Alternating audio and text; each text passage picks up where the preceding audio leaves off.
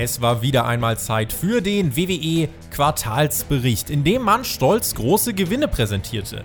Wir analysieren die Zahlen und ordnen ein, wie sie sich zusammensetzen. Mit dabei ist in dieser Folge JME.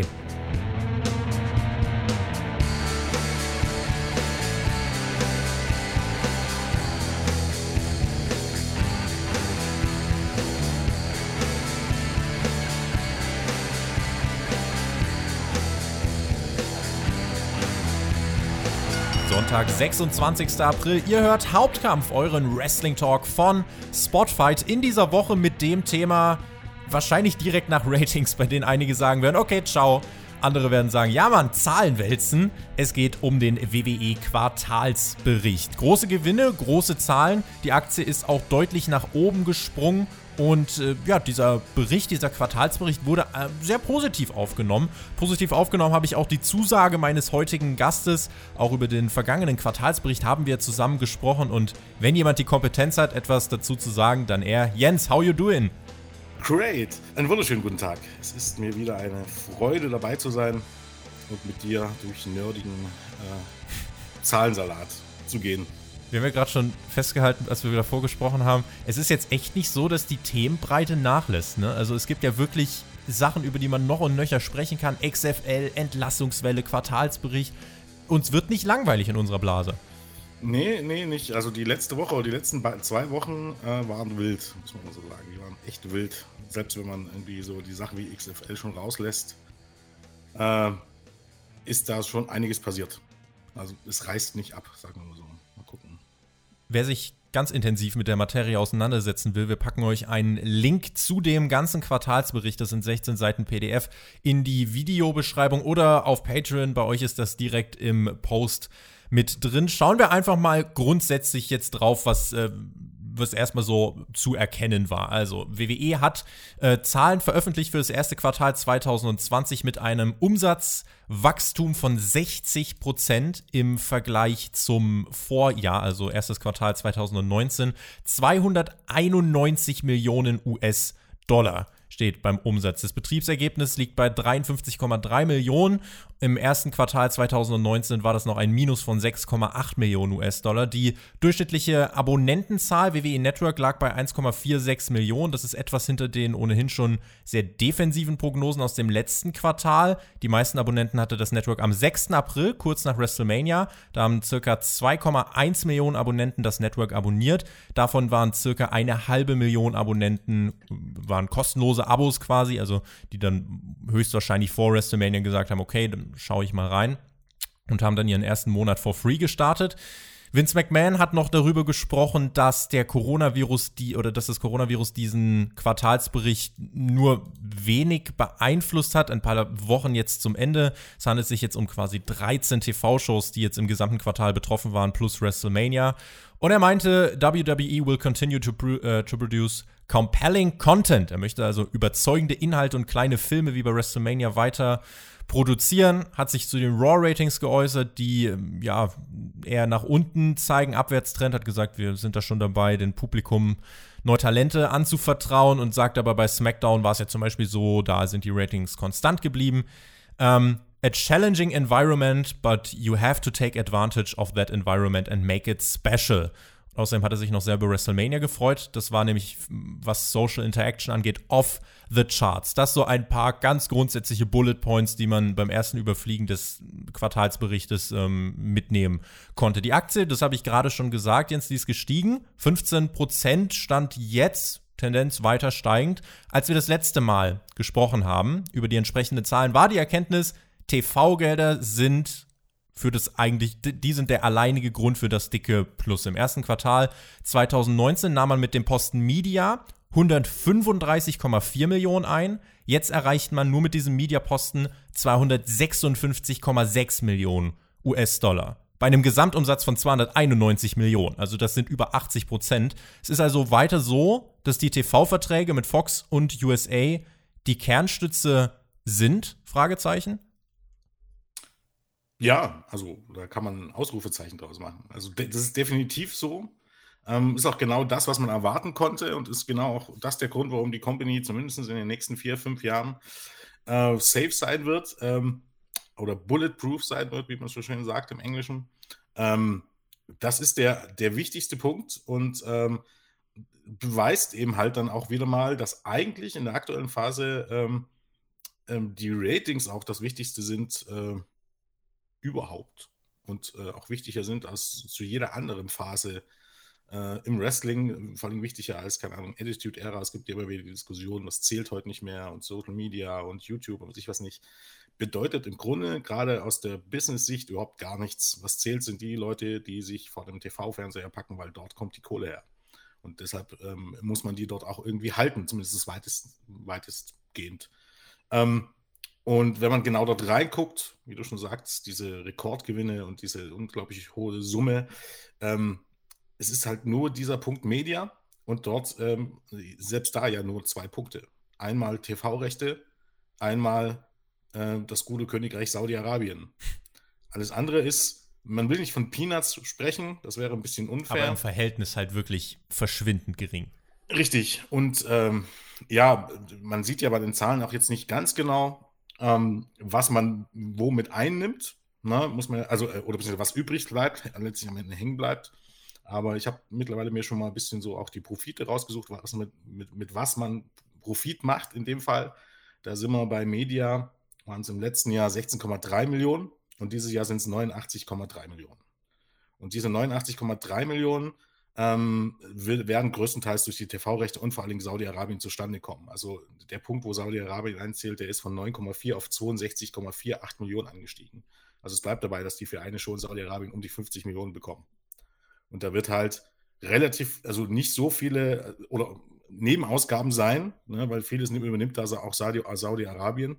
Das heißt, ähm, der Großteil des Profits kommt durch diese beiden Punkte zustande. Und ob beim WWE Network wirklich Plus rausspringt, da bin ich mir noch nicht mal so sicher, bei dem, was man alles produziert. Und das ist halt äh, sehr, sehr interessant. Vor allem, wenn man halt sieht, dass diese anderen Punkte, die da aufgeführt werden, das, also das sind echt Peanuts. Und zwar Peanuts, wo man Geld verliert. Und so gesehen ist es halt auch sehr interessant, wenn wir dann später wahrscheinlich noch drauf kommen, dass diese Corona-Krise für WWE gar keine große Rolle spielt, es, außer an einem Punkt, und zwar, dass die Shows halt ohne Zuschauer nicht dasselbe sind. Also das merkt man an den sinkenden Ratings. Ne? Aber äh, was Ticketverkäufern ausgeht, ja, Da hat man Geld verloren. Ne? Im ersten Quartal. Wir hatten ja, ich glaube, bei unserem ersten Podcast drüber geworden, dass es äh, darüber gesprochen, dass es in einem Quartal oder in einigen Quartalen 2019 so war, dass man äh, mit den Live-Events Geld verloren hat. Ja. Eines dieser Quartale war ähm, das erste Quartal 2019, da waren es 200.000 minus. Dieses Jahr sind es 3,2 Millionen. Ja. Also das, heißt, das, ist, das, ist ein, das ist ein interessanter Punkt. WWE hat in diesem Quartal wirtschaftlich tatsächlich von einigen Dingen profitiert, wenn man sich das anschaut. Ähm, weniger Live-Events heißt tatsächlich weniger Verlust trotzdem, weil jetzt zum Ende raus äh, oder zum, zum Ende hin war es ja jetzt so, man hat diese Live-Events gestrichen und äh, wahrscheinlich, wenn man die weiter gefahren wäre, dann hätte, dann wäre der Verlust vielleicht noch größer geworden. Also insofern ist diese Absage von vielen Hausshows für WWE fast eher sogar positiv. Man hat damit Geld bewahrt. Außerdem, wenn man jetzt wirklich das Quartal sich anschaut, was jetzt dieses Jahr noch war, der Royal Rumble fand nicht in irgendeiner kleinen Arena statt, sondern im Minute Maid Park. Das war ein relativ großer Erfolg, über 30.000 verkaufte Tickets. Dann der SmackDown-Ticketverkauf, als jetzt noch die Shows dann eben vor Publikum stattfanden. Da ist halt der Freitag als Veranstaltungstag nochmal eine ganz andere Nummer als der Dienstag. Also da kommen dann auch 10.000 Leute in die Arena. Und ansonsten, ja, du hast das jetzt gerade schon angedeutet, ne? Die anderen Key Metrics, äh, wenn man sich fragt, geben die Menschen ihr Geld für WWE aus? Zu welchem Entschluss kommt man dann? Nein, oder immer weniger. Also, oder generell immer weniger Geld, weniger Personen. Ich würde fast mal davon ausgehen, immer weniger Personen geben zwar einzeln mehr Geld aus, aber es werden eben halt immer deutlich weniger Menschen. Ähm, alles andere außer diesen, diesen Mediapunkt ähm, ist deutlich gestiegen. Also diese Key Matrix. Und dazu, dazu gehören im Grunde ja nicht die Einnahmen, sondern die Ratings, die Ticketverkäufe, die Merchandise-Verkäufe, äh, äh, die Zuschauer in den Hallen. Das sinkt alles weiter. Soll heißen, die Zahlen, die gehen mittlerweile, ich weiß nicht, seit, seit zwei Jahren oder so, eigentlich monatlich, viermonatlich bergab und die Einnahmen gehen hoch und dieses, es ist halt im, im Grunde ein bisschen surreal, könnte man es schon fast nennen. Paradox, ne? ja. Ja, alles, was im Grunde ähm, ähm, dafür spricht, dass man ähm, sich auf dem absteigenden Ast befindet, ne, deutet genau darauf hin. Die Einnahmen gehen trotzdem hoch, weil ähm, die TV-Sender ähm, der Meinung waren, dass man hier auch noch ordentlich Geld reinstecken kann. Ähm, gibt es ja, wie, ich glaube, das haben wir beim ersten Mal schon drüber geredet, gibt es ja auch gute Gründe, warum dem so ist. Aber es ist für WWE halt ein gefährlicher Weg, weil es nicht auszuschließen ist, dass die Situation in fünf Jahren ein bisschen anders aussieht. Also ob Fox ähm, das nochmal so machen würde, bin ich mir nicht so sicher. Äh, genau, also wie geht es weiter, wenn auf einmal diese äh, 200 noch was Millionen, die man im Jahr bekommt, wenn die auf einmal wegbrechen dann? Genau, die werden nun nicht auf einmal wegbrechen, aber selbst wenn die sich halbier, halbieren, ist das für die Aktie, also halbieren wäre schon krass, aber selbst wenn die, keine Ahnung, 20% niedriger sind, ist das halt für die, für die Aktie schon ein krasser Markt, weil ähm, gibt dir immer nur Wachstum, Wachstum, Wachstum. Ne? Alles andere, was im Grunde, ist nicht nur bei WWE so, ist generell so, was irgendwie in die andere Richtung geht, das ist schon ähm, gleichzusetzen für viele Aktionäre mit einer Katastrophe. Das soll heißen, du bist gezwungen, als Aktienunternehmen immer weiter zu wachsen. Und das könnte halt ein bisschen gefährlich werden, weil, hast angesprochen, Vince McMahon sagte, SmackDown ist konstant geblieben. Das ist aber eine sehr, sehr eigenwillige und sehr, sehr positive äh, Einschätzung des Ganzen. Äh, Fox äh, ist in 16% mehr Haushalten und ein, also das ist ein bisschen so, keine Ahnung, wenn du von, von USA auf Fox, was, was könnte man als Vergleich nehmen? Was ist in Deutschland der größte Fernsehsender? AD, ZDF? Ja. Könnte man wahrscheinlich ja. sagen. Oder also, allein schon, wenn du von D-Max auf Pro7 wechselst. Allein das. Genau, so, sowas in der Art. Und sich dann zu freuen, dass die Zuschauerzahlen gleich geworden sind. Ich habe dazu, ja, da gibt es noch ein paar interessante Prozente dazu, weil du das gerade sagst. Die Smackdown-Ratings sind um 16% im Vergleich gestiegen. Die Fox-Ratings sind insgesamt im Jahresvergleich um 36% gestiegen. Also SmackDown profitiert davon. Auf der anderen Seite ähm, Raw-Ratings sind um 16% gesunken und alle sagen ja immer, die TV-Ratings, die sinken ja generell. Ja, das ist richtig im Kabel-TV, wenn wir jetzt die NFL mal rausnehmen, die fährt weiter große Quoten ein. Aber ähm, ja, die TV-Quoten sinken, aber die Top 25 Kabel-TV-Sender äh, sind im letzten Jahr um 5, äh, um 5% gesunken, während die Raw-Ratings um 16% gesunken sind. Und so kann man schon deutlich festmachen, dass WWEs Ratings auch wirklich ganz, ganz doll an diesen Sender halt gehaftet sind. Richtig. Ähm, man, da, aus diesem Punkt kann man auch viele Sachen rauslesen. Also ich glaube, ähm, beim Network TV ist es, äh, gab es, ähm, also der Schnitt ähm, im, zur Primetime ähm, im Network TV, also wo Fox dazu gehört, ähm, zum Beispiel, war äh, knapp über 5 Millionen. Das, das heißt, war dort zum Kabel-TV jetzt, genau, ja. WWE ist da nicht mal bei der Hälfte. Das ähm, im letzten Jahr ähm, hatte Fox ähm, Freitagabend auch einen Schnitt von. Äh, ach Gott, ich finde es jetzt nicht. Aber ich, ich glaube, sag mal so, auch da ist der Schnitt alleine, wenn man es vergleicht, was haben die Sendungen letztes Jahr auf WWE Send äh, Sendeplatz gebracht und was bringt SmackDown jetzt? Auch da ist es gesunken. Das muss man aber dazu sagen. Ähm, zumindest wird SmackDown den Vorteil haben, einigermaßen ähm, über das ganze Jahr hinweg die gleichen Quoten zu zeigen, während Vox da ab und zu auch in, in einigen Phasen auch mal Wiederholungen gebracht hat, die dann deutlich weniger Zuschauer hatten.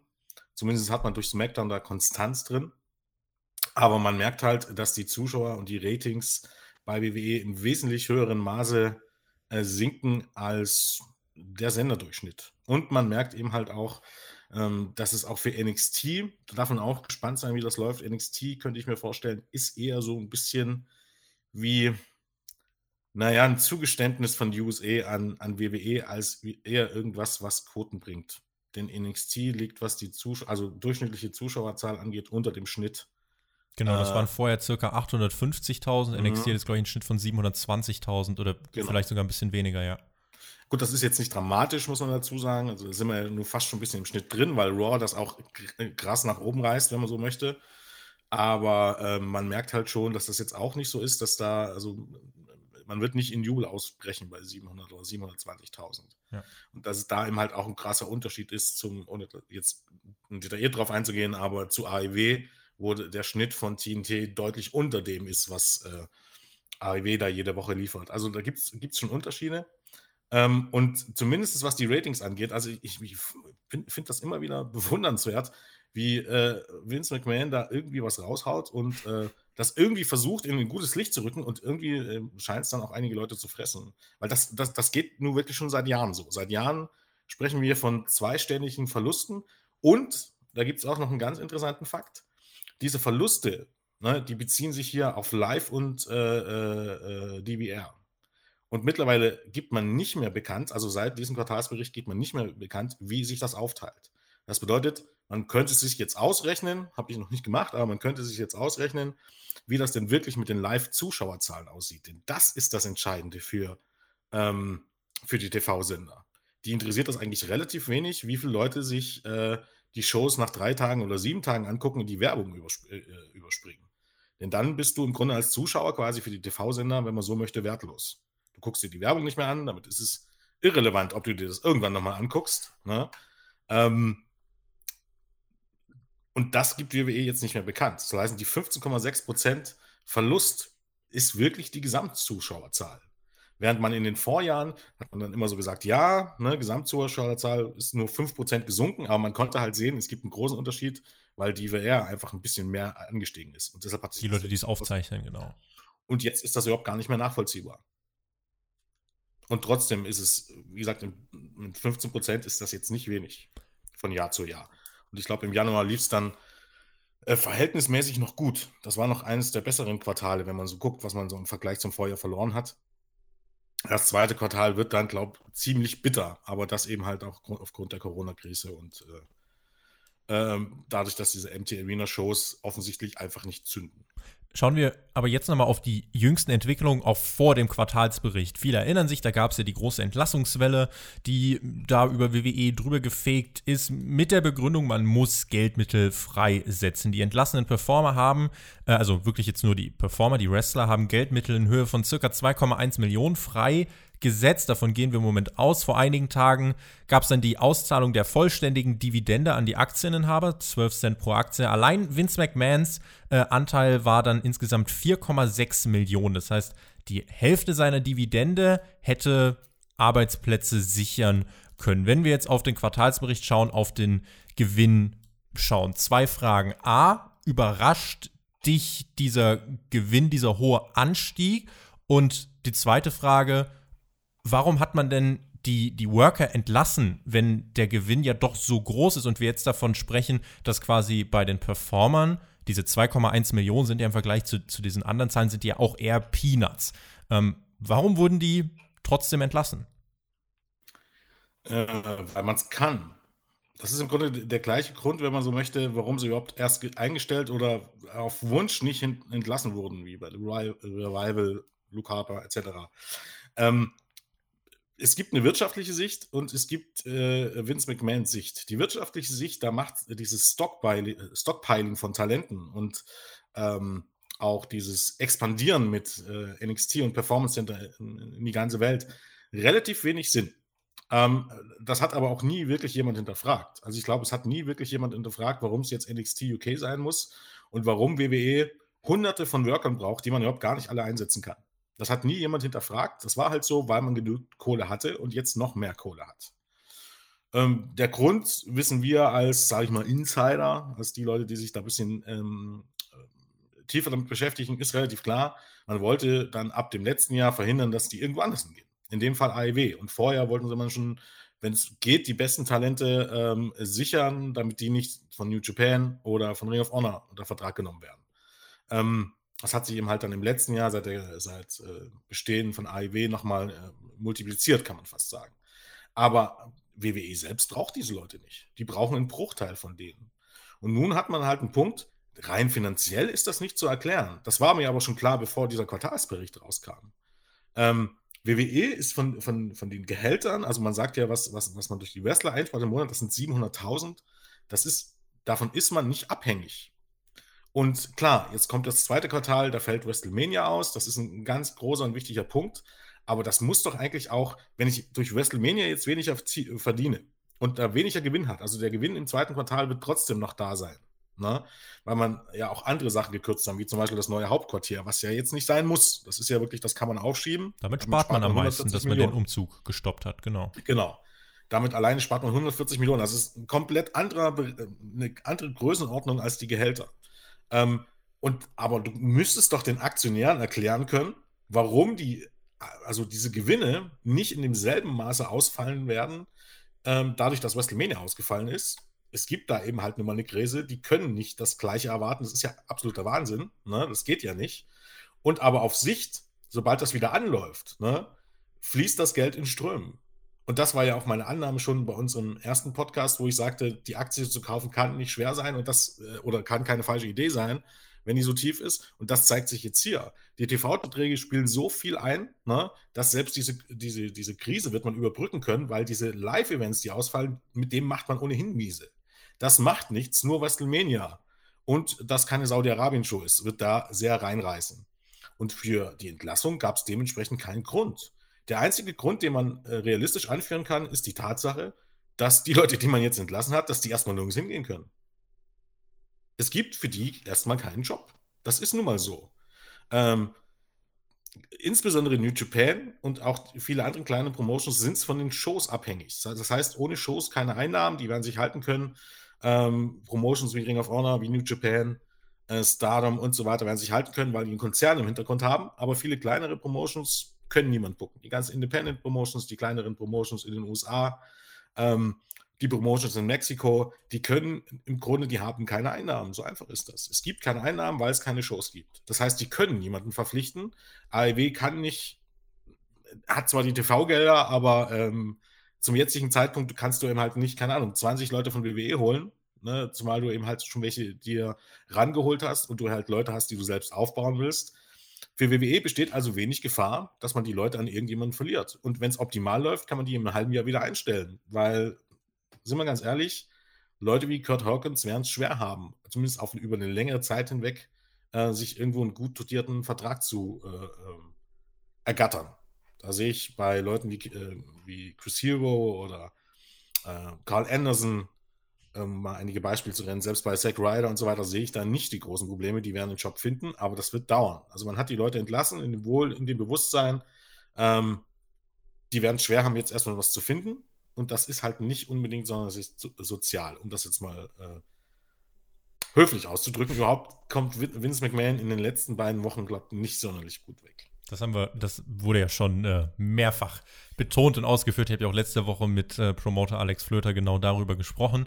Ähm, aber wirtschaftlich, man sieht jetzt genau, es hat zu diesem Anstieg auch im Aktienkurs geführt und alles, was jetzt so mit der XFL war und die Tapings und dann werden alle Worker hingeflogen und dann ist doch live und dann sind doch wieder Tapings. All das ist jetzt irgendwie, es fühlt sich so an, als wäre das ein bisschen kaschiert, dadurch, dass jetzt einfach hier diese Bilanz steht und die ist positiv. Positiv war auch die Bilanz, die Vince zu WrestleMania gezogen hat.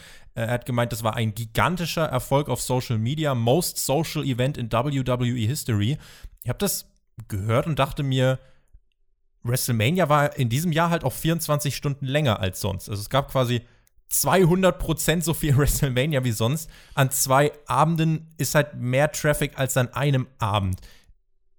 Ist das, also warum fragt dann kein Aktionär nach? Oder denke ich vielleicht auch zu simpel, wenn ich mir so denke, okay, Vince freut sich sehr, aber das ist ja irgendwie zu erwarten. Nee, du denkst nicht zu simpel, du denkst einfach, gehe ich mal davon aus, äh, einfach ein bisschen weiter, weil ich will jetzt hier nicht zu sehr fluchen, aber äh, Social nicht. Media bedeutet einen Scheiß. Wer sich über, über die Jahre mit diesen Zahlen, Geschäftszahlen ausgenommen hat, der kommt zu dieser Erkenntnis. Und wenn die 80 Milliarden YouTube-Follower äh, haben oder Social oder Facebook oder Twitter ähm, ähm, ähm, Follower oder äh, Likes oder was auch immer, ähm, das bedeutet einen Scheiß. Damit nimmt man kein Geld ein. Also, dass wir es mal kurz zusammenfassen. Im Schnitt ist es ungefähr so, äh, ich glaube, zwischen 70 und 80 Prozent der Follower und, und, und Likes und so weiter für WWE kommen außerhalb der, von außerhalb der USA. Und ca. 80 Prozent der Einnahmen kommen von innerhalb der USA. Welchen Entschluss ziehst du denn daraus? USA means money. Und alles Richtig. andere doesn't mean money. Genau. Und man sieht es auch an dem Quartalsbericht. Äh, wir haben jetzt, ich glaube, nicht von YouTube oder irgendwas gesprochen. Ne? Man kann sich ja auch angucken. Ähm, wie das ist im Grunde, ähm, ähm, wenn man jetzt Saudi-Arabien mal rauslässt, ne, zum Beispiel bei Media, also mal 50 Millionen rauslässt, da bist du ungefähr bei 12,48 Millionen und da zählt alles mit rein, unter anderem auch YouTube, wenn man so möchte. Das heißt, das sind Peanuts. Das sind Peanuts und die bedeuten nichts. Die bedeuten genauso wenig, dieses äh, Social Media Engagement, wo man da im Grunde äh, mitwirbt, genauso wenig was wie die Gesamtzeit, die auf dem WWE Network äh, ähm, Content geguckt wurde. Das sind, das sind Luftblasen. Das sind Aussagen, die sagen überhaupt gar nichts aus. Denn ist ja, das ist ja wunderschön, wenn viele Leute äh, getwittert haben dazu. Das ist wunderschön und, und mag ja alles sein. Wenn diese Leute deine Shows nicht gucken und die Ratings nicht hoch sind, das WWE Network nicht ordern oder kein Merchandise kaufen, was ich was nicht, was bedeutet das? Dass viele Leute dich kennen, doch mehr aber auch nicht. Und wie du schon sagst, kommt immer halt dazu, dass es diesmal zwei Shows waren. Das ist ja auch ein ganz großer, ähm, also zwei Tage in dem Fall. Also der simpelste Punkt eigentlich halbieren, daran. sagen wir mal so. Ja. Das ist der simpelste Punkt eigentlich daran. Also, wenn, wenn ich ein Event an zwei Tagen veranstalte, zwei Abende mit drei Stunden, dann äh, ist das halt mehr Traffic, logischerweise. Also, wenn wir äh, jetzt zwei Podcasts hochladen zu WrestleMania, äh, erzielen wir damit auch mehr Klicks als mit einer WrestleMania. Also, es ist halt einfach so. Genau, so äh. ist das. Merkt man übrigens auch bei uns. Also, wenn ich jetzt hier bei uns die Klickzahlen angucke, das war im April, also es gibt, es gibt, na gut, ich meine, im April ist viel passiert, ne? Aber der April hat schon locker jetzt alle Rekorde gebrochen. Und ein Grund dafür ist, dass es zwei Tage WrestleMania gab. Also, das ist eine Milchmädchenrechnung. Und wenn man jetzt wirklich sich die Kielzahlen anguckt, also die Zahlen anguckt, wie viele Leute haben WrestleMania geschaut. Gut, man gibt jetzt keine Pay-Per-View-Zahlen mehr bekannt. Vielleicht hat Melzer dann in den nächsten Wochen noch ein paar Infos, ähm, weil man ja Pay-Per-Views viel beworben hat. Aber wir gehen jetzt mal vom WWE Network aus. Wie viel Geld hat man damit eingenommen? Ich bin erstmal kein, kein ähm, Freund davon, dieses, man, es waren über zwei, zwei Millionen Abonnenten. Realistisch gesehen war da eben fast eine halbe Million dabei, die das kostenlos geguckt haben. Auch die fallen wieder raus was das gebracht hat, wird man im nächsten Quartal sehen. Gucken wir uns nur mal die Abonnenten an, die bezahlt haben, dann war das der niedrigste Stand seit vier Jahren. Das bedeutet, am Tag nach WrestleMania 26 waren es 1,622 Millionen Abonnenten. Am Tag nach äh, WrestleMania 35 im Vorjahr waren es aber 1,767 Millionen Abonnenten. Das heißt 150.000 weniger. Und vor zwei Jahren waren es 1,808 Millionen, also fast 200.000 mehr als diesen Monat. Das heißt, realistisch gesehen, ne, abgesehen von, von äh, Social Media Zahlen, ähm, abgesehen von ähm, äh, Pay-Per-View-Zahlen, die man im Grunde nicht kennt, haben auf dem WWE Network so wenig Leute wie, also zumindest so wenig zahlende Zuschauer wie seit äh, ja, 2016 WrestleMania gesehen. Das ist im Grunde das, was man weiß. Das ist nichts, was, was Vince bekannt geben würde, ne? aber was jeder, der sich mit die Zahlen anguckt, sehen kann. Das ist nichts, was man erfindet oder was man sich äh, irgendwie, ähm, irgendwie herdichten kann irgendwie was. Das sind Fakten, Fakten, die man ablesen kann. Und die wirklich was darüber aussagen, wie viel Geld hat WrestleMania am Ende eingebracht. Und da sagen ihm halt Social Media Zahlen überhaupt gar nichts aus. Eine halbe Million, die es dann, wie gesagt, live gesehen haben. Es wird sich im nächsten Quartal zeigen, wie viele von diesen 500.000 ähm, dann auch ihr Abo verlängern. Du, wenn jetzt 300.000 ihr Abo verlängern, dann war das ein guter Move.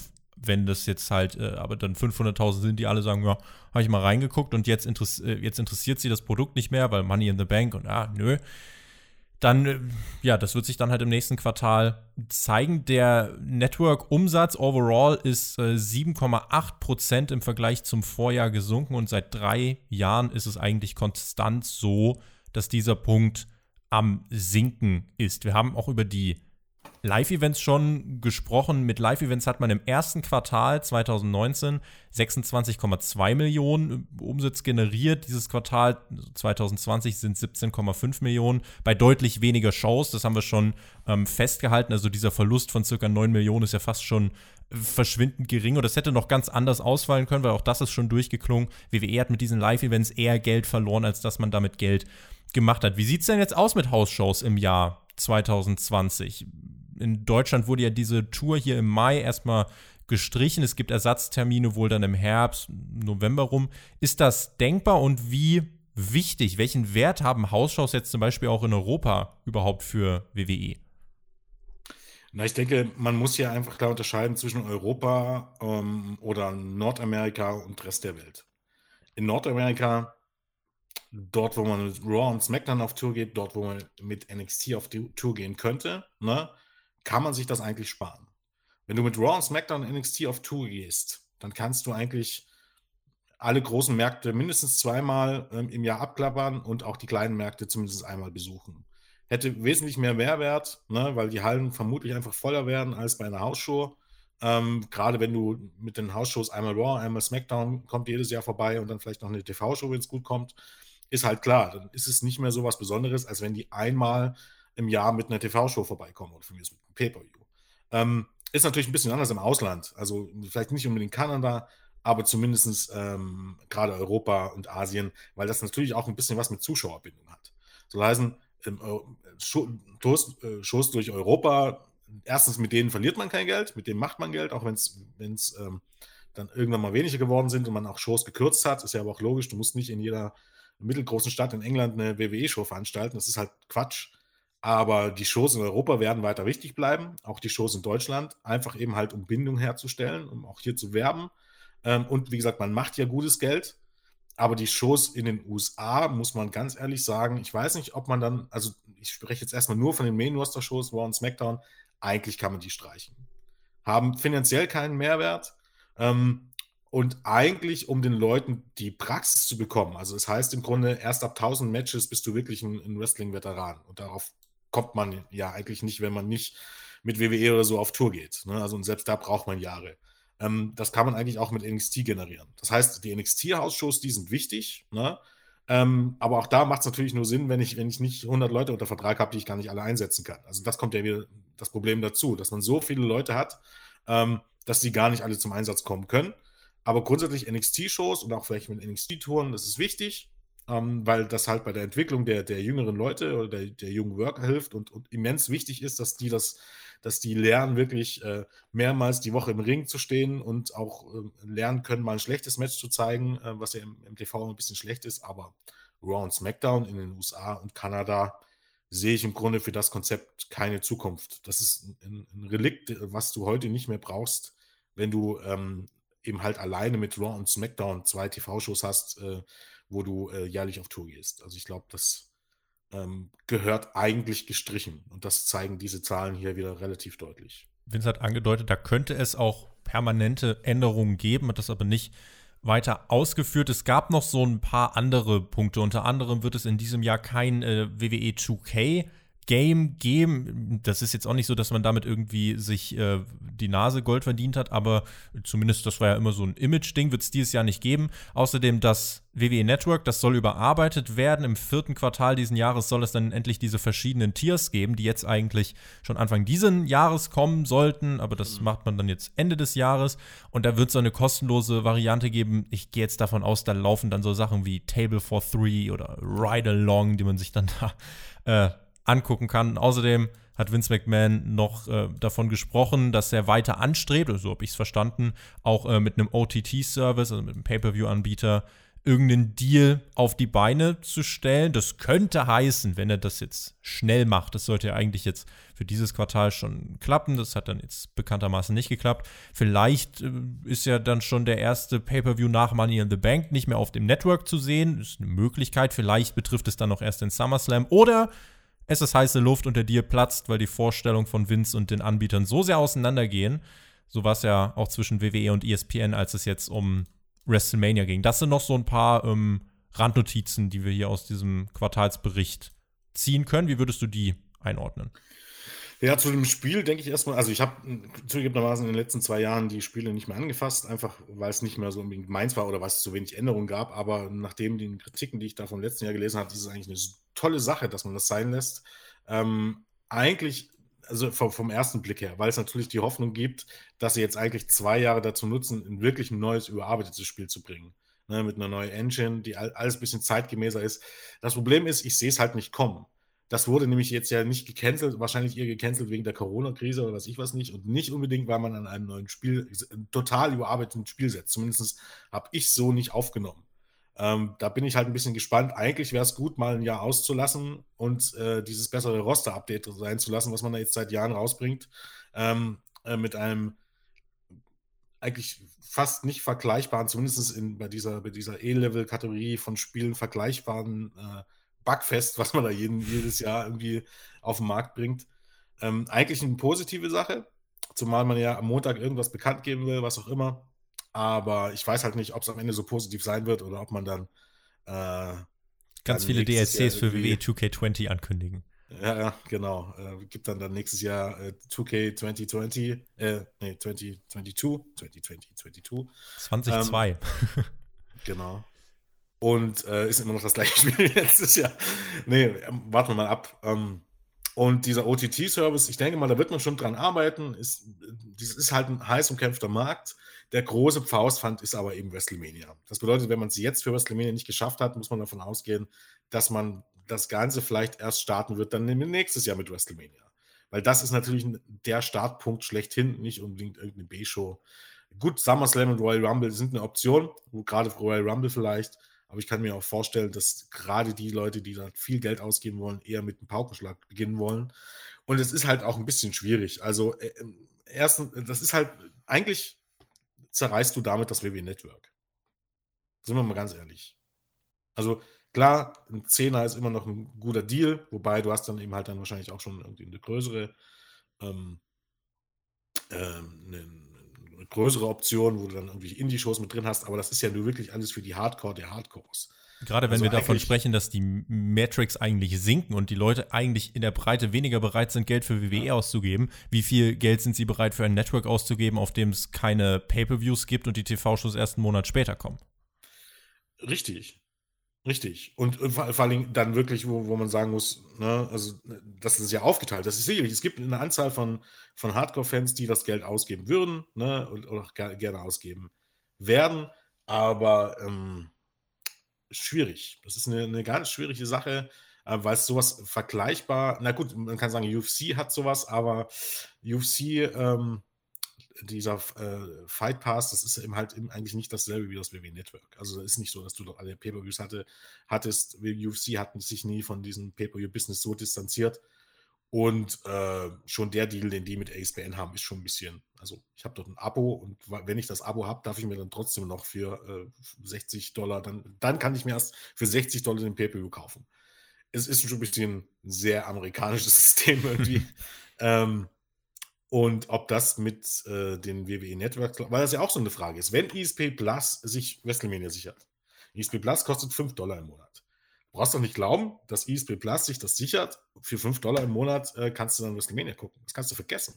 Wahrscheinlich auch eher wieder diese 60, 70 Dollar, die man dann hinlegen muss. Und das ist natürlich eine Hausnummer. Also, das, also sich dann gleichzeitig noch das WWE Network zu holen, wo du immer kurz ein paar B-Pay-Views hast und ansonsten ja nichts also es ist jetzt auch nicht, dass NXT jetzt irgendwie dort exklusiv läuft. Also im Grunde sind diese Pay-Per-Views das, das Letzte, was bei dem WWE Network an neuen Content wirklich noch wirklich Relevanz hat. Und alles andere ist irgendwie für Nostalgiker und Oldschool-Fans, was ich was nicht, oder für die Hardcore der Für Leute, die Raw vs. Nitro Reviews machen. Genau, zum Beispiel. Richtig. ähm, oder eben halt für, für Zuschauer außerhalb der USA mit NXT, klar. Aber ähm, ja, da, da, muss man halt ein bisschen abwarten. Also ich denke, ähm, wenn man so ein Deal an Land zieht, ist das auch ein klares Zeichen damit, dass man eigentlich das mit dem WWE-Network aufgibt. Und ich könnte mir auch vorstellen, dass sich das dann auch in den, in den äh, verschiedenen Tiers widerspiegeln wird. Ist dann die ähm, Sache, wie man halt die Leute dann, wie man das vermittelt. Also, dass man jetzt quasi jahrelang WrestleMania quasi für 10 Euro gesehen hat. Jetzt in diesem Jahr haben hat eine halbe Million WrestleMania kostenlos gesehen. Und wenn die nächstes Jahr sagt, ah, WrestleMania war cool, kaufe ich dies oder will ich dieses Jahr nochmal gucken, gucke ich nochmal auf dieses Network, kostet ja nur einen Zehner. Und dann sehen die, oh, WrestleMania, jetzt wollen die 70 Euro von mir. Und ESPN Plus. Ich weiß nicht, ob man da nicht vielleicht halt tendenziell vielleicht sogar eher Leute mit verschreckt.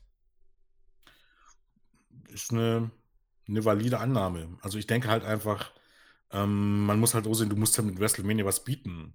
Also dieses Jahr WrestleMania, WrestleMania ist halt ne, Feuerwerk, große Show, großes Stadion. Äh, ist halt dieses, dieses wirklich, dieses Extravaganza, wie man, wie man selbst immer so schön sagt, war halt dieses Jahr nicht. Ich glaube, mit einer.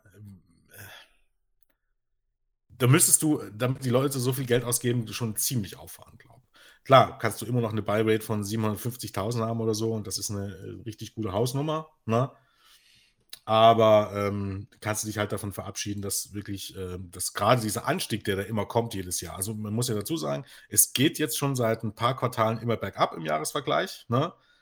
Das wird halt ähm, sich multiplizieren. Das heißt, ähm, ja, möglicherweise, wenn WrestleMania dort nicht mal läuft, bist du beim WWE-Netzwerk schnell bei 500.000 und ab einem gewissen Punkt musst du dir halt auch überlegen, ob das Ding sich so überhaupt noch lohnt. Weil die stecken ja auch ordentlich Geld dort rein. Es ist ja nicht so, dass die Einnahmen ähm, im ersten Quartal 2020 waren es 43,5 Millionen, dass die nun direkt irgendwie äh, als Gewinn verzeichnet werden, sondern da bleibt jetzt nicht so viel hängen. Das heißt, wenn du da irgendwie ähm, die großen P Big Four PPUs rausnimmst und äh, dein, die Abonnentenzahl um 200, 300, 400.000 zurückgeht, dann hast du im Grunde dort mehr oder weniger ein Minusgeschäft. und dann musst du dich halt die Frage stellen, ob du es überhaupt noch brauchst es gab jetzt neben diesem Quartalsbericht selbst auch dieses obligatorische QA mit Vince McMahon. Und ähm, dort wurde er unter anderem angesprochen auf die Umstände jetzt, wie WWE denn in Zukunft damit umgehen wird. Und hat gemeint, äh, WWE is figuring out ways to adjust in this new environment. Äh, und eben die Anpassungen haben schon begonnen, denn wegen der Corona-Krise fängt man jetzt an, neues Talent bei Raw unterzubringen. Okay, lassen Wie meint so. man denn eigentlich damit? Die, die Leute, die Austin Theory, lassen. Jens. Okay, ja. Aber es sind jetzt nicht viele. Äh, naja, und dann werden immer noch ganz viele NXTler gesquashed jetzt immer bei Raw. ja. Das ist das neue Talent. Nein, ja, also aber, ja. ich glaube tatsächlich nicht, dass die Aktionäre das hinterfragen. Also ich habe jetzt letztens nee. noch mal in einem Gespräch wirklich ja. mit jemandem dann auch, ähm, habe ich gesagt, also wenn du WWE wirklich aufmerksam verfolgst und das seit Jahren eigentlich, dann kannst du in dieses Unternehmen eigentlich kein Geld investieren. Also in Form von Aktien. Eigentlich geht es nicht. Aber wir sehen, es ja, geht schon, aber dann darf man halt wahrscheinlich nicht zu da am Produkt ähm, dran sein.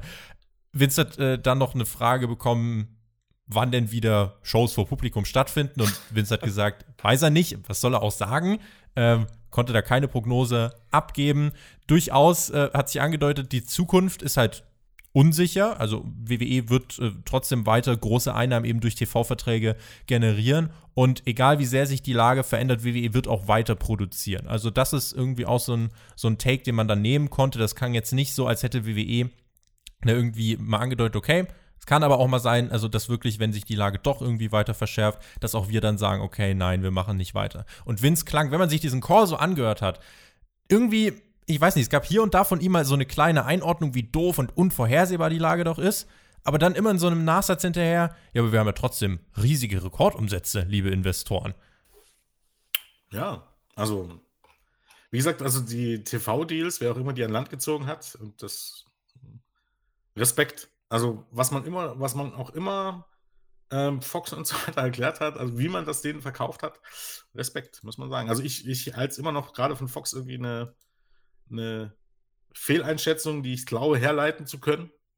Ähm, aber ja, Respekt kann man da nur sagen. Also, das ist, äh, man muss ja auch immer ein bisschen dazu sagen, vielleicht was, was nicht so klar wird, ich weiß nicht, ob ihr da schon mal drüber gesprochen habt in irgendeinem Podcast, ähm, dass zweieinhalb Millionen Zuschauer bei WWE auch nicht zweieinhalb Millionen Zuschauer bei UFC oder bei NESCA oder bei NBA entsprechen. Da gibt es äh, signifikante Unterschiede. Das bedeutet, die Ratings sind ja im Grunde eigentlich nur wichtig, weil zeigen, wie viele Leute schauen zu, gerade in der Haupt, ähm, in der werberelevanten Gruppe, 18 bis 49 in den USA, wie viele Leute schauen dazu und wie viel kann ich für ähm, äh, Werbung während der Shows verlangen.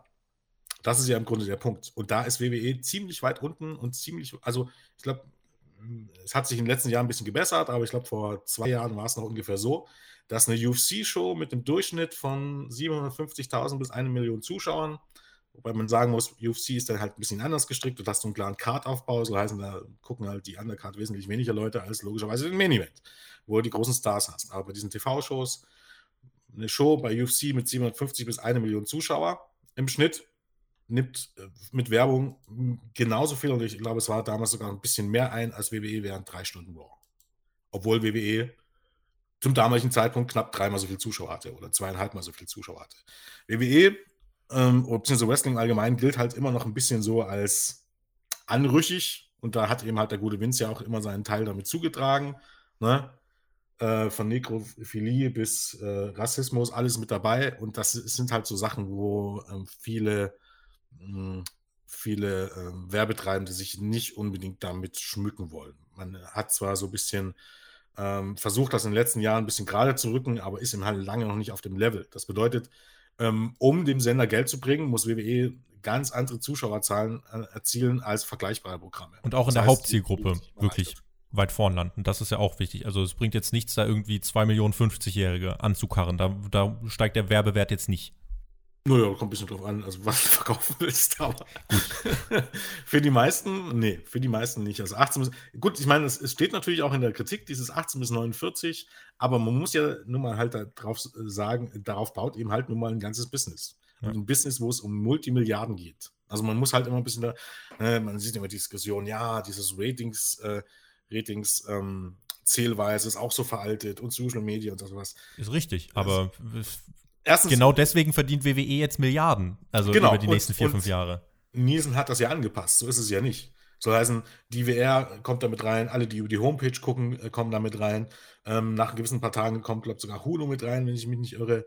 Ähm, Nielsen hat das schon alles ein bisschen angepasst. Du kannst natürlich jetzt nicht von irgendwelchen Leuten gucken, die irgendwie von 5000, die auf irgendeinem ähm, illegalen YouTube-Kanal die Raw-Show gucken und 5000, die auf dem nächsten illegalen YouTube-Kanal Raw gucken, die spielen doch auch keine Rolle, die bringen doch WWE kein Geld. Was soll ich denn mit diesen Leuten rechnen? Ja. Also genau wie irgendwie bei diesen illegalen Streaming-Seiten, musst du dir halt bewusst machen, du zielst da halt nicht rein. Also du bist nicht von Bedeutung für, für, diese, für, für die Leute. Und ähm, diese Irrglaube, dass sich eine, eine Milliardenindustrie äh, irgendwie auf, auf Zahlen äh, äh stützt, die ja eigentlich nur fiktiv sind. Also, ne, wo man so immer so denkt, man ist schlauer als die Leute, die dort sitzen und mit, mit Milliarden um sich schmeißen. Das ist vielleicht so ein Gedankengang, von dem sollte man wegkommen. Ähm, ja, aber wie gesagt, ähm, ist ein, irgendwie ein Geniestreich gewesen, muss man mal so sagen. Das kann man nicht anders ausdrücken und damit kann man eben halt auch alle anderen sinkenden Zahlen gut übertünchen. Dann bringst du eben halt noch, ja, hier so viele Social Media Interaktionen und so viele Stunden wurden hier WWE Network geguckt. Also du, du füllst halt mit irgendwie neuen Rekordzahlen auf, die aber im Grunde überhaupt gar nichts bedeuten. Ne? Und alles andere, was im Grunde äh, eigentlich was bedeutet, das und sinkt aber, das kehrst du irgendwie unter den Tisch. Und das reicht für Anleger zu. Und natürlich, wie gesagt, ähm, wenn man hätte in WWE-Aktien äh, investieren wollen, dann wäre zum Zeitpunkt des, des, des ersten des letzten Quartalsberichts der Zeitpunkt gewesen. Da war die Aktie mehr oder weniger auf dem Tiefstand. Das fiel die ja dann nochmal kurz. Das war der Moment, weil realistisch gesehen, als man irgendwie so bei 30 lag, war die Aktie auch äh, unterbewertet. Ganz einfach, weil die Leute gar nicht realisiert haben, wie viel Kohle da wirklich durch diesen neuen TV-Deal reinkommt. Und das merken die eben halt erst jetzt in diesem Quartal. Das heißt, das wird jetzt wieder ansteigen und ich denke, irgendwas zwischen 50 und 60 Dollar dort wird sich einpegeln. Ab dem Moment sollte man sich irgendwie hüten, WWE-Aktien zu kaufen, weil irgendwann sind auch diese Einnahmen durch, durch ähm, die TV-Rechte haben sich dann normalisiert, dann erwartet man das jeden Monat. Ne? Und dann wird es wahrscheinlich auch, vielleicht könnte es wieder ein bisschen wichtiger werden, was denn so die anderen Punkte sind. Ähm, denn Ende letzten Jahres, Anfang dieses Jahres haben dann schon die ersten Börsenexperten dann nach Jahren mal mitbekommen, hui, eigentlich sinkt ja alles, bis auf die TV-Rechte. Oh Wunder. Und jetzt ist halt wieder die Frage, das ist jetzt wieder in den Hintergrund gerückt, jetzt ist halt die Frage, wann, wann das wieder in Erinnerung gerufen wird.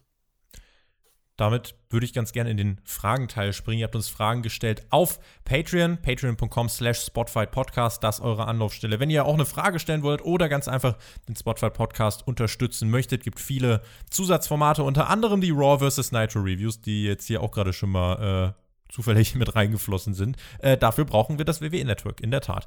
Ähm, und wenn wir da jetzt gerade mal äh, einmal rüberschauen, und zwar ähm, fragt jetzt zum Beispiel Stefan, sind denn diese Zahlen allgemein gedacht oder kann man sie auch wirklich spezifisch für Raw, SmackDown und NXT unterscheiden? Und die Anschlussfrage, rechnet sich NXT denn alleine?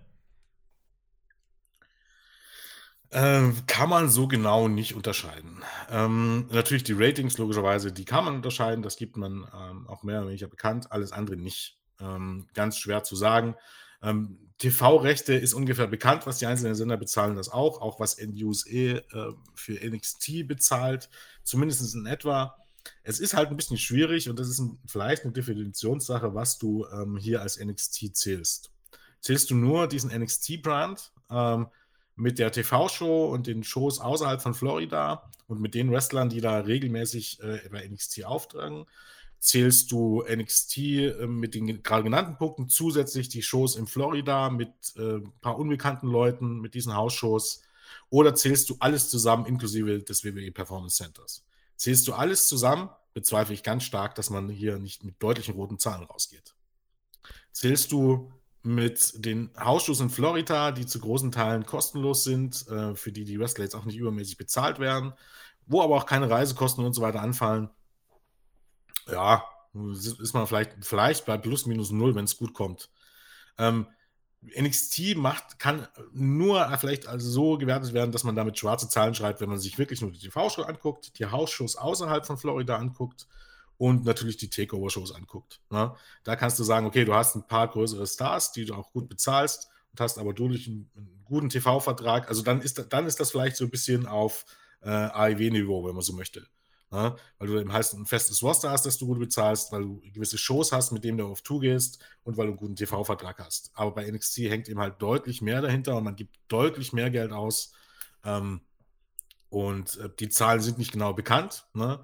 Aber tendenziell muss man sagen, alles zu allen. Also zumindest wird da nicht irgendwie deutlich schwarze Zahlen geschrieben. Ist eigentlich finanziell nicht darstellbar. Dafür hat man einfach viel zu viele äh, Talente verpflichtet. Wenn man jetzt auf Raw und SmackDown schaut, also da heißt es, äh, wenn man einfach mal das Internet so ein bisschen fragt, äh, dass Fox und USA irgendwas etwas oberhalb der 200 Millionen pro Jahr zahlen. Also, und das sind vier, fünf, Jahr, fünf Jahresverträge sind es. Äh, und da kann man selber hochrechnen. Also allein diese beiden Deals zusammengerechnet äh, sind für WWE dann zwei Milliarden.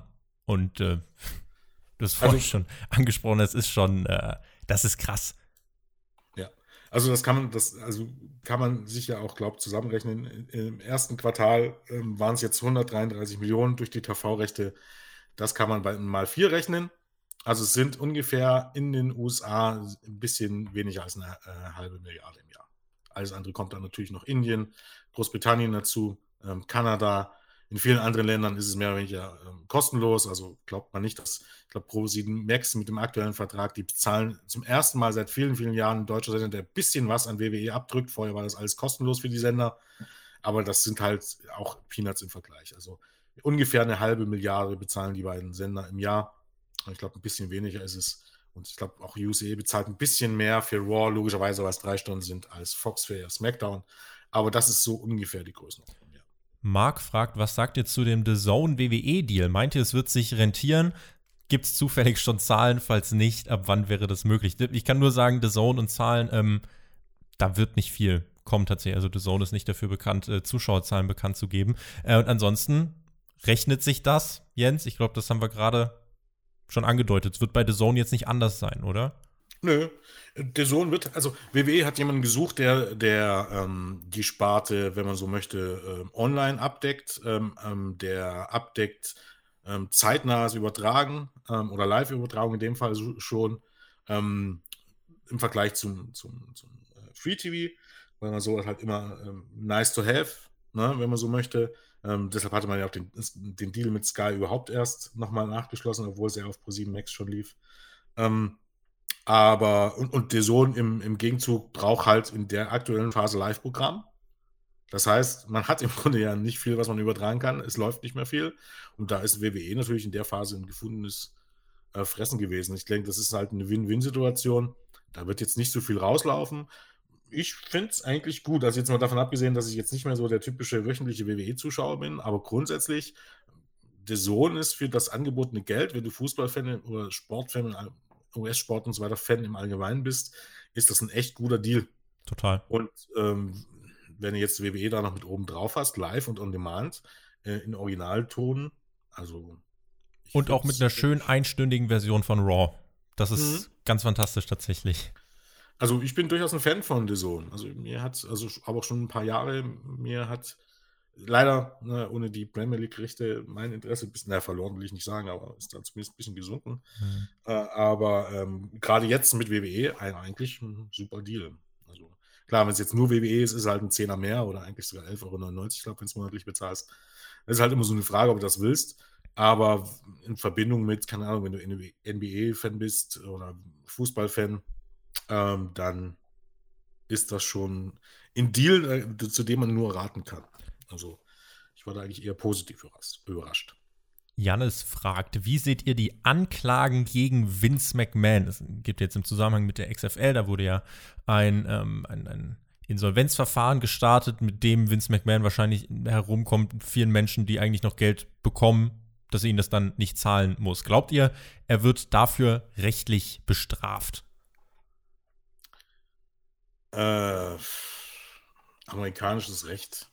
Soweit das, was ich bisher Recht sollte man nicht mit deutschem Recht vergleichen. Ja, das, was ich bisher gehört habe, ist, dass das wohl alles legal ist. Also ist zwar bescheiden für alle, die noch Geld bekommen, aber es scheint legal zu sein.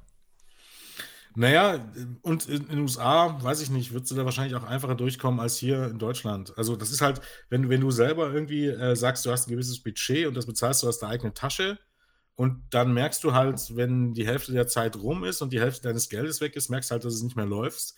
Und du willst jetzt äh, alle Verträge kündigen, die eigentlich noch laufen. Und dann sagst du ja, aber die andere Hälfte von dem Geld, was ich eigentlich ausgeben wollte, wollte ich dafür nicht ausgeben. Ich möchte lieber, dass das ein Insolvenzverwalter macht. Dann wird der Insolvenzverwalter dir äh, wahrscheinlich sich selbst auf die Stirn tippen und sagen, äh, hackt's oder was? Das wird so nicht laufen. Denn nicht vergessen, das ist Vince McMahons Privatgeld, was er dort reinsteckt und was er investieren wollte. Und jetzt will er es halt nicht mehr. Ne? Ähm, Vince ist halt so der Typ, der äh, Verträge gelten quasi immer nur für die anderen und für ihn selbst, für ihn gilt das alles nicht. Und in den USA wird er damit durchkommen. Weil am Ende, selbst wenn der andere irgendwie einen validen Punkt hat, wird es einfach darauf hinauslaufen, dass äh, das Gerichtsverfahren so lange am Laufen gehalten wird, bis dem anderen die Kohle ausgeht und man sich einigt oder eben halt nicht einigt. Denn so läuft das nun mal oft genug in den USA. Recht bekommt der, der finanziell das längere Durchhaltevermögen hat. Und das ist bei Bedarf immer Vince McMahon. America. Großartig. Finn fragt, lohnt es sich jetzt in die WWE-Aktie zu investieren? Wir haben ja gesagt, die ist jetzt gestiegen. Ich werde mich jetzt an dieser Stelle bewusst rausreden. Ich bin kein Aktienberater, während man beim letzten Mal doch eigentlich sagen konnte, WWE ist da deutlich unter Wert gefahren. Jetzt im Moment tendenziell ist WWE immer noch unter Wert, weil die TV-Verträge noch viel einspielen werden und dass man sich jetzt erholt hat. Ich finde, das war eigentlich eine Frage der Zeit. Ich kann jetzt gerade mal schauen, jetzt hier äh, auf, dem, auf dem europäischen Markt, dass die Aktie stand jetzt, Samstagnachmittag, äh, bei 39 Euro, äh, wieder einige Prozente gestiegen. Ähm, würde jetzt denken, das geht jetzt noch ein bisschen weiter, aber ich bin kein Experte. Ja, ähm, im März und so weiter hätte man wirklich ein deutliches Ja sagen können. Da war man, glaube ich, zwischenzeitlich mal unter 30. Es ist halt ein bisschen schwierig, gerade auch in dieser, in dieser Krisenzeit. Ähm, also in dem Moment, wo, wo ihr überall lest, dass da vielleicht ein Deal mit äh, ESPN oder so näher rücken könnte, dann ja. dann ja, durchaus. Aber es ist halt jetzt echt schwer zu prognostizieren. Jetzt ist man fast bei 40 Dollar wieder. Es wird sicherlich auch noch über 40 steigen. Ob es aber danach nochmal deutlich nochmal höher wird, das ist jetzt ganz schwer zu sagen.